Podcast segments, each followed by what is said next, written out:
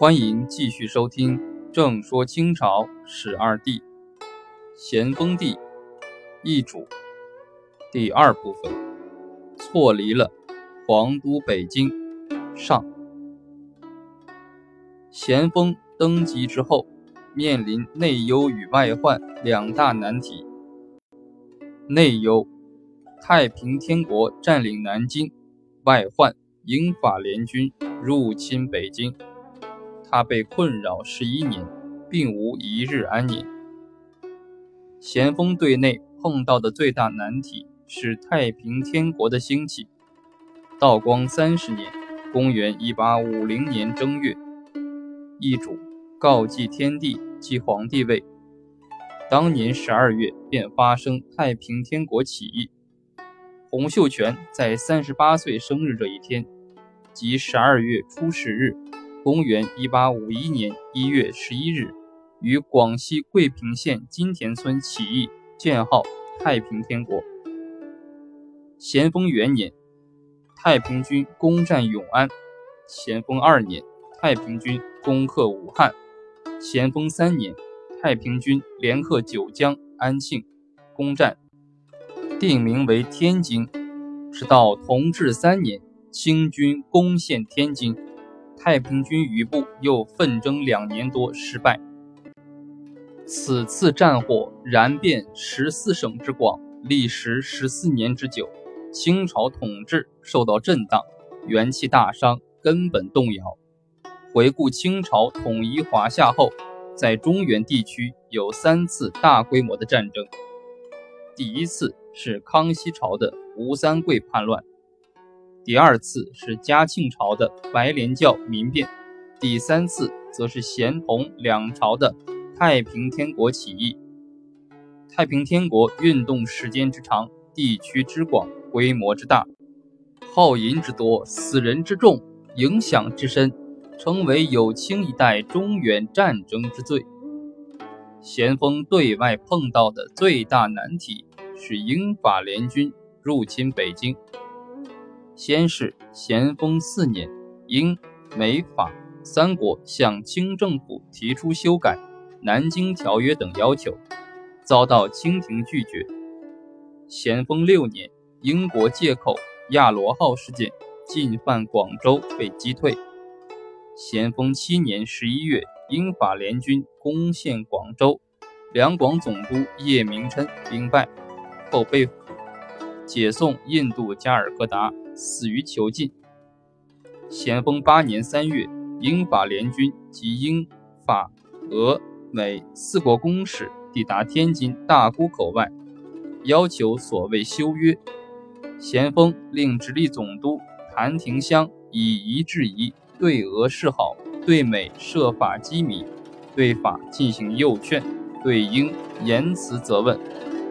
谭延香奉旨行事，结果没有成功。四月，英法舰队在俄美支持下攻陷大沽炮台，逼近天津，清军八千余人溃败。这时，咸丰想起当年同英国签订《南京条约》的齐英，但英法拒绝同齐英谈判，咸丰不得已派大学士桂良、吏部尚书花沙纳为钦差大臣，赴天津谈判。五月，钦差大臣桂良、花沙纳分别与英、法、俄、美等国代表签订中英、中法、中俄、中美天津条约。条约样本奏上，咸丰虽然愤怒，却不得不批准。他在盛怒之下令齐英自尽，算是找了一只替罪羊。同时，沙俄西伯利亚总督。穆拉维约夫趁火打劫，兵逼爱辉，约黑龙江将军义山谈判边界事务。俄用武力迫使义山签订中俄爱辉条约，割去黑龙江以北、外兴安岭以南中国领土六十万平方公里，并将乌苏里江以东四十万平方公里中国领土划为所谓中俄共管。咸丰九年五月。英法借口换约，又率军舰到大沽口。英法舰队进攻大沽炮台，清提督史荣春下令开炮还击，重创英法舰队，击沉四艘，击伤六艘，死伤四百余人，重伤英舰队司令赫布。英法联军在美舰掩护下狼狈退走。咸丰见大沽获胜，尽毁天津条约。尔后，英法两国都在调兵遣将，准备新的侵略。咸丰十年春，英军一万八千余人，法军七千余人，陆续开赴中国。尔后占舟山，攻烟台。六月，英法联军再向大沽进攻。清曾格林沁率兵守大沽。而疏防北塘，曾格林沁上奏要在大沽同英法联军决战。咸丰谕旨：天下根本不在海口，而在京师。七月，英法联军由北塘登陆，咸丰战和不定，痛失歼敌良机。英法联军攻陷塘沽后，又攻占天津。咸丰派大学士桂良直隶总督冯福为钦差大臣。赴天津谈判，英法提出天津开埠、赔款等要求。桂良拟好接受条款奏报，咸丰欲先退兵后订约。英法联军以谈判不成，向通州进军。八月，咸丰派怡亲王载垣、兵部尚书穆荫为钦差大臣，往通州议和。载垣接受英法要求。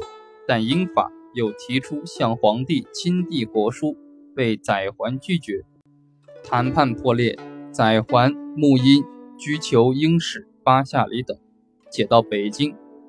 英法联军继续进攻，大战于通州张家湾，曾格林沁战败，退到通州八里桥。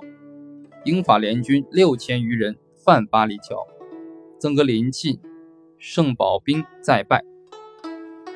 英法联军进逼北京，咸丰帝让皇六弟恭亲王奕欣为钦差大臣，便宜行事，办理和局。咸丰心生一计，暗示大臣奏请秋弥木兰。初八日，咸丰以秋弥木兰为名，从圆明园启程，奔往热河。英法联军进至北京德胜门外。二十二日，攻占圆明园。总管原务大臣文峰投福海自尽，疑心奏请放还巴夏里等。这个事件影响重大。第一，签订中英、中法、中俄北京条约，又订中俄爱辉条约，将黑龙江以北、外兴安岭以南中国领土六十万平方公里，并将乌苏里江以东中国领土四十万平方公里。割给了俄国，后来俄国又占据巴尔克什湖以东四十四万平方公里土地。第二，英法两国索赔白银一千六百万两。第三，九月初五日，英法联军焚毁圆明园，大火冲天，数日不息。圆明园惨遭焚劫，是中华园林之瑰宝及珍藏之文物珍品。或惨遭劫掠，或化为灰烬。第四，英法联军侵入京师，这在中华历史上是破天荒的第一次。英法联军侵入京师，使得大清庙社震惊，元明三元遭焚掠，京师百姓遭殃，中华文明受辱。这是中华千古未有之奇变。也是民族千古未蒙之奇辱。遭遇殖民侵略，外国有相似的例子。在非洲，意大利曾经侵略并打败过埃塞俄比亚，签订了不平等条约。1894年，也就是光绪二十年，意大利寻找借口入侵埃塞俄比亚，埃塞俄比亚国王孟尼利克二世号召军民抵抗侵略。埃塞俄比亚国王孟尼利克二世积极备战，发布公告：“我决心保卫我们的国家，给予敌人以反击。一切有力量的人都跟我来吧！”埃塞俄比亚军民空前团结，有力者出力参军，有衣物者出衣物，捐出衣物粮食，组成一支有十一万人和四十余门大炮的军队。埃塞俄比亚军民用落后武器迎击意大利军的侵略，经过两年奋战，打死打伤义军一万一千余人。